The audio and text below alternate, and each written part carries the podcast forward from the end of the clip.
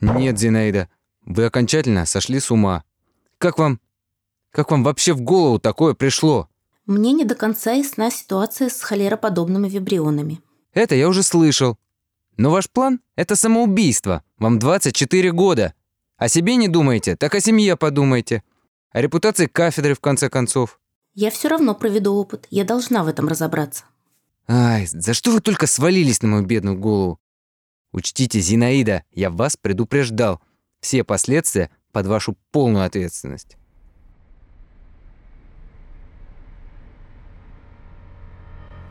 Привет! Это подкаст «Союзницы», проект Союза женщин России. Меня зовут Ира Любина, я ведущая подкаста и директор подкаст-студии «Поток». «Союзницы» — это проект о женщинах, которые вдохновляют нас каждый день, лечат людей и открывают благотворительные фонды, начинают свой бизнес и становятся волонтерами. Пишут книги, музыку и картины, запускают в небо ракеты и защищают научные диссертации. Они рядом с нами каждый день. Все они проходят свой путь. Часто далеко не простой. Этот подкаст – их истории, грустные и радостные. Этот подкаст – благодарность тем, кто изменил нашу жизнь, нашу страну, а еще надежда на то, что мы займем и свое место, рядом с ними, плечом к плечу, как с подругами, наставницами, союзницами. Сегодня мы познакомимся с новыми героинями сезона. Это два человека, которые действительно оказали серьезное влияние на медицину. Это истории Зинаиды Ермольевой или Леди Пенициллин, как ее стали потом называть, а еще Веры Миллионщиковой, основательницы первого московского хосписа. Я родилась осенью 1898 года на хуторе Фролов на Широком Дону в семье казака. Всю жизнь я так себя и ощущала, донской казачкой. И эти отчаянность и лихость, пожалуй, потом и привели меня ко всему, чего я добилась. Помогли мне преодолеть все, что казалось преодолеть не будет сил. Первая преграда – никакой школы в родном хуторе. Моя мама перевезла нас с сестрой в другой город, чтобы мы учились в гимназии – которую я успешно закончила, даже с медалью. Накануне моего поступления в медицинский чуть ли не случайно определилась моя судьба под звуки Чайковского. Подробно изучила его судьбу, узнала, что мой любимый композитор погиб от холеры. Тогда мне и захотелось, отчаянно захотелось изобрести лекарство от этой болезни. Был 1915 год – в Ростов-на-Дону эвакуировали из Польши Императорский университет и Женский мединститут. Не без помощи написанного моей семьей письма к ректору поступила. Будучи студенткой, я чуть свет лазила через форточку лабораторию. Все кругом было закрыто, а мне хотелось лишний часок-другой посвятить опытам. Учеба, наука полностью поглотили мое внимание. Мое увлечение микробиологией привело меня к опыту, который едва не стоил мне жизни. В городе свирепствовала холера. В ходе целого ряда исследований мне удалось в какой-то момент выделить из водопроводной воды холероподобные вибрионы. Но оставался открытым самый главный вопрос – способны ли они вызвать холеру? Чтобы узнать ответ, я решила провести необходимый опыт на себе. Нет, вы не ослышались. В 1922 году молодая Зинаида Ермольева выпила воду, в которой растворила миллионы микробных тел. Через несколько часов она заболела и оказалась практически при смерти. Ее добровольный и опаснейший для жизни риск, однако, стал настоящим научным открытием. Впрочем, едва ли все юные врачи и исследователи были бы готовы заплатить за это такую цену. Опыт, который едва не кончился трагически, доказал, что некоторые холероподобные вибрионы, находясь в кишечнике человека, могут превращаться в истинные холерные вибрионы, вызывающие заболевания. Тогда я еще не знала, что эти вибрионы потом будут носить мое имя. Мои опыты легли в основу необходимых для жизни пациентов санитарных норм хлорирования воды. Прошу, скажи, что у тебя есть еще один чемодан. Нет, только этот. И как ты уложила все в один? Стой. Это что такое? Это коллекция из 500 холерных культур, холерных возбудителей. Ты неисправима. Я поехала в Москву. Мне было всего 25, а я уже отправлялась занять должность руководителя отдела биохимии микробов и иммунитета. Мне предстояло занять свое место в институте имени Баха. Уже через пять лет меня ждало первое настоящее испытание – командировка в Афганистан на борьбу с эпидемией холеры. Здесь Вместе с коллегами я впервые применила в деле созданный мной препарат холерного бактериофага. Здесь же я успешно поработала над экспресс-диагностикой. Но оказалось, что все эти годы я лишь готовилась куда к более серьезному испытанию. И все мои удачи и успехи могли исчезнуть в одно мгновение. Началась война. Совсем скоро я оказалась в осажденном Сталинграде – где вот-вот могла начаться эпидемия холеры, способная решить судьбу войск навсегда. Период, в который произошла знаменитая Сталинградская битва, одна из самых значительных и масштабных советских операций во время войны. После 200 дней и ночей должна была завершиться напряженная схватка с противником. Именно здесь прозвучал знаменитый приказ «Ни шагу назад». Ход битвы мог изменить ход войны навсегда – в итоге произошел ключевой перелом на войне в пользу советских войск. И Зинаида Ермольева внесла свой вклад в эту победу.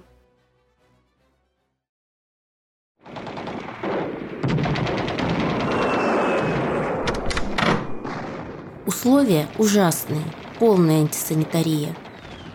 А чего вы хотите, Зинаида Виссарионовна? У нас каждую минуту несколько бойцов гибнет. Тут не до погребений. Я понимаю, но и вы поймите. От противника вспышка холеры придет в наши войска. Если не решить этот вопрос, инфекция коснется значительной части армии и гражданского населения. Что нужно сделать? Дезинфекция всех по прибытии. Привить всех холерным бактериофагом. Но я все равно обязательно отправлю запрос в Москву. Нам нужны еще лекарства. Спасительный эшелон с лекарствами попал под вражеский обстрел. Нужно было другое решение. Тогда я решила использовать весь свой научный и исследовательский опыт. Мне предстояло организовать лабораторию буквально в полевых условиях, а точнее в подвале разрушенного здания. Только благодаря моей специализации и опыту стало возможным вырастить бактериофаг прямо в городе. Запросила только несколько тонн мыла и несколько тонн хлорамина. И началась тотальная дезинфекция. Команда Зинаиды работала с трупами, которые привозили им для изучения в лабораторию. Это позволяло выделять характерные вибрионы и заниматься созданием подходящих бактериофагов. Зинаида руководила массовой операцией по дезинфекции и вакцинации. К санитаркам прикрепляли по 10 квартир, которые те в обязательном порядке ежедневно обходили, чтобы выявлять случаи заражения. К концу лета мы завершили борьбу с эпидемией. Завершили успешно. Мне даже вручили премию. Но я решила, что она лучше послужит обществу, чем мне. Поэтому решила передать деньги на постройку истребителя. Мне же предстояло еще одно важное открытие.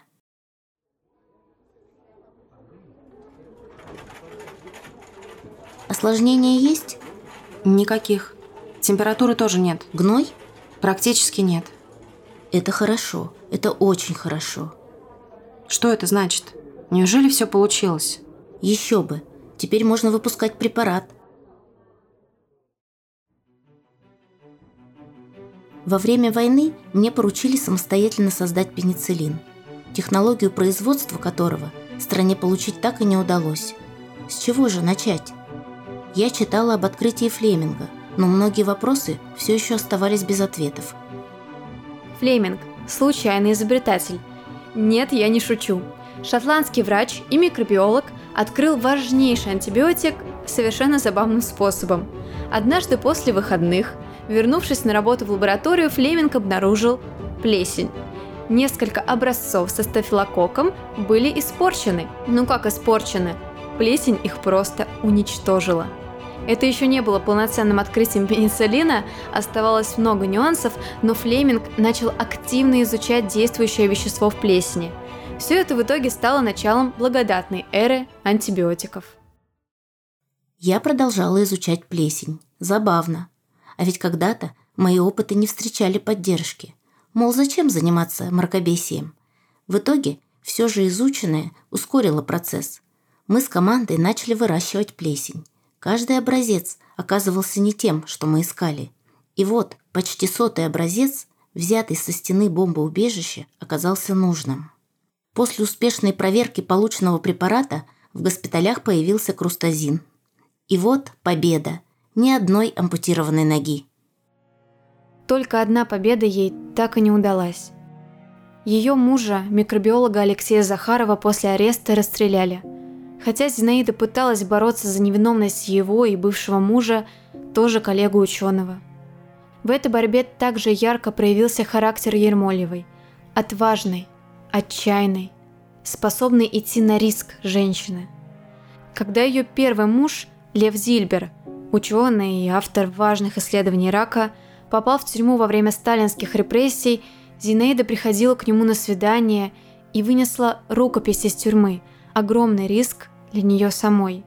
И работала Ермольева до последнего дня жизни, уйдя из нее 2 декабря 1974 года после проведенной ею в тот же день последней научной конференции.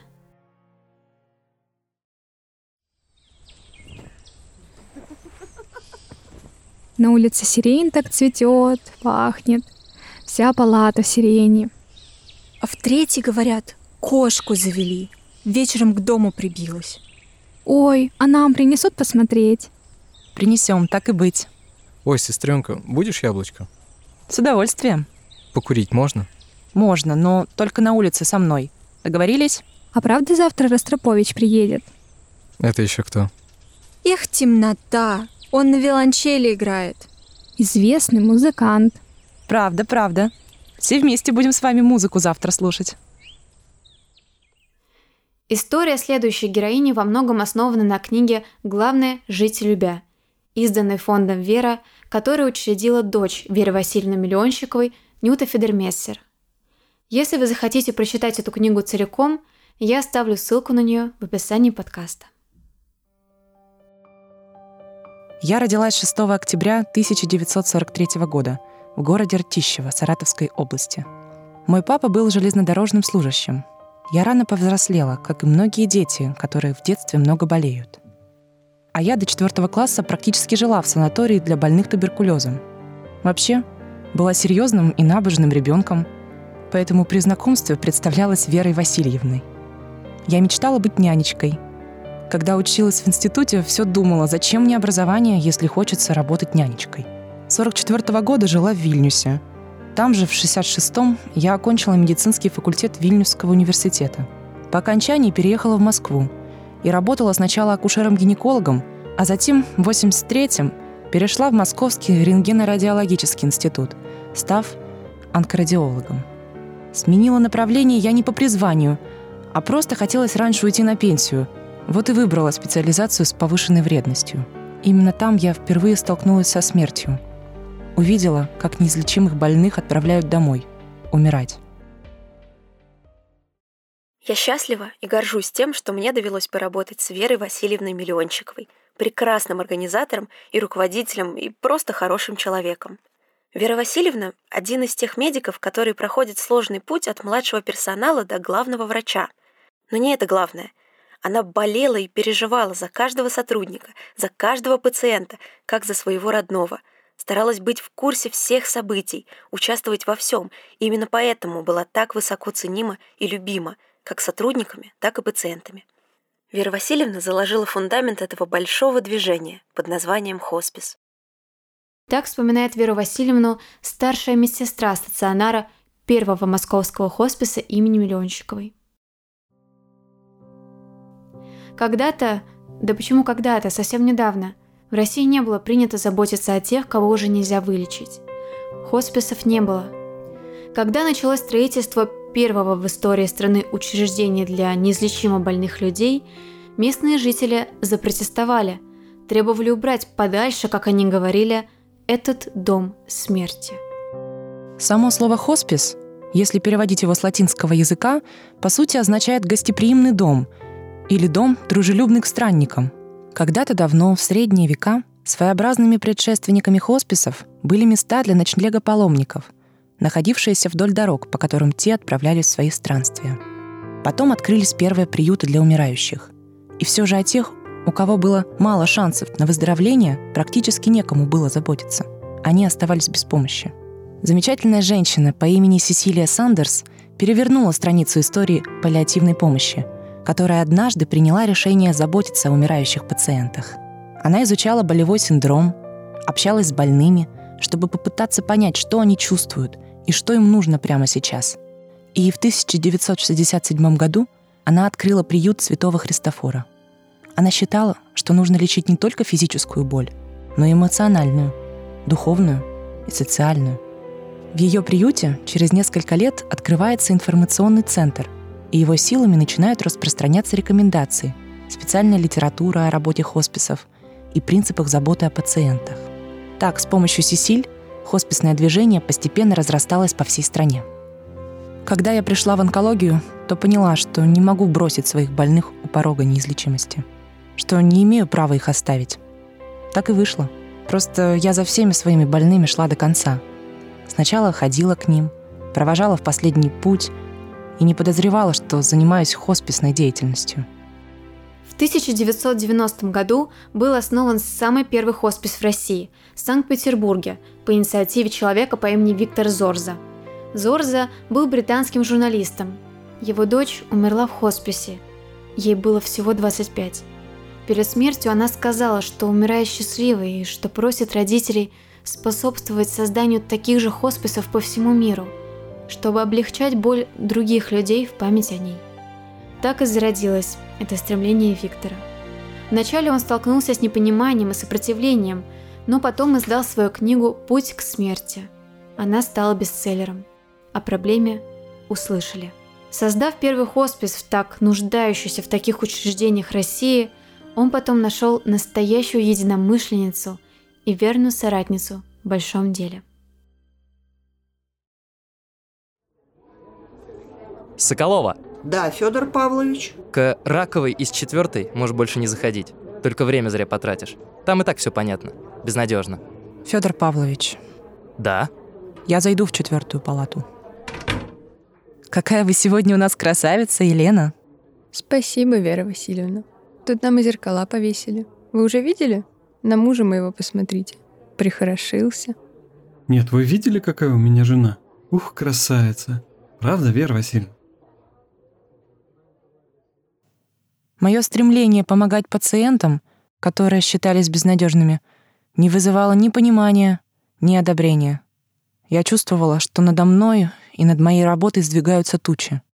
И вдруг он, Зорза, в самый нужный момент — После нашего знакомства его усилиями правительство Москвы выделило средства и издания для появления московского хосписа. И в 1997 я его возглавила. Знаменитая писательница Людмила Улицкая и близкая подруга Веры Миллиончиковой вспоминала. Вера, на ней хоспис. Она его сделала из ничего, от самого нуля, от одной голой идеи. Не должны люди так ужасно умирать, как это гарантирует нам наша медицина. Хоспис существует уже 15 лет. Тысячи человек прошли через это преддверие смерти и ушли, окруженные заботой, на чистой простыне, с обезболиванием, в кругу близких. Вам никогда не приходилось пробиваться в отделение реанимации, поцеловать, подержать за руку уходящего близкого человека, а туда не пускают. Разве что за взятку. Верен хоспис э, — единственное место, где нет приемных часов. Год тому назад моя подруга провожала свою 96-летнюю бабушку. Трое суток просидела, за руки держа. Простилась так, как каждый из нас может мечтать. Уважение к минуте, достоинство умирающего, персонал такой, что это не гнущееся слово и произносить не хочется. Дело это не медицинское. То есть, э, в частности, оно медицинское. Это одновременно героизм, Чудо, служение, каторжный труд. Конечно, было трудно. Не все понимали важность правильного, спокойного ухода человека. Ухода без боли, достойного, умиротворенного.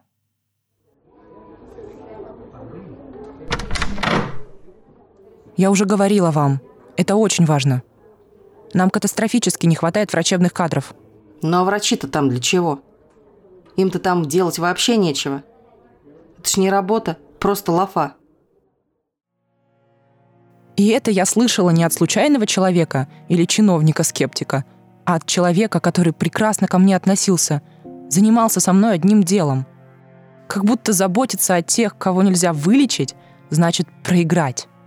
А нужно обязательно побеждать болезнь. Мы, видимо, не любим поражений. За несколькими сотнями людей мы ухаживали на дому, а в стационаре за несколькими десятками пациентов. Самое главное — помочь им избавиться от постоянной боли. Хоспис – это бесплатное учреждение.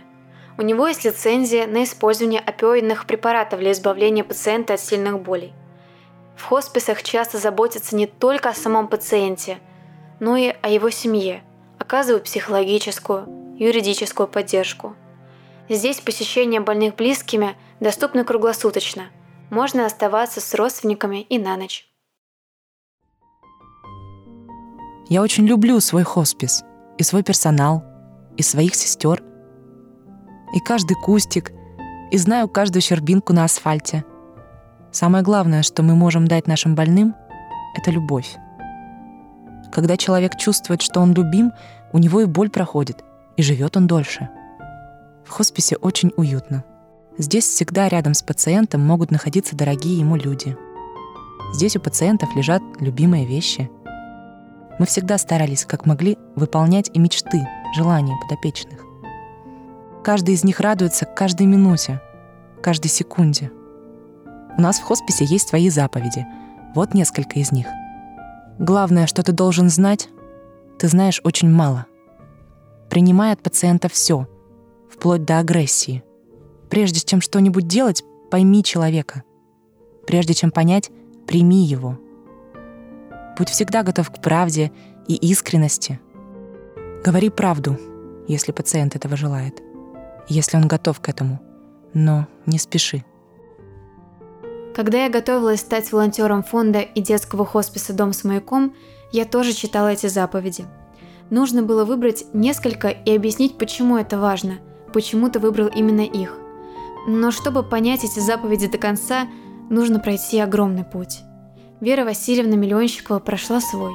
Теперь свой путь проходит ее дочь, учредившая фонд «Вера», он работает под лозунгом «Если человека нельзя вылечить, это не значит, что ему нельзя помочь».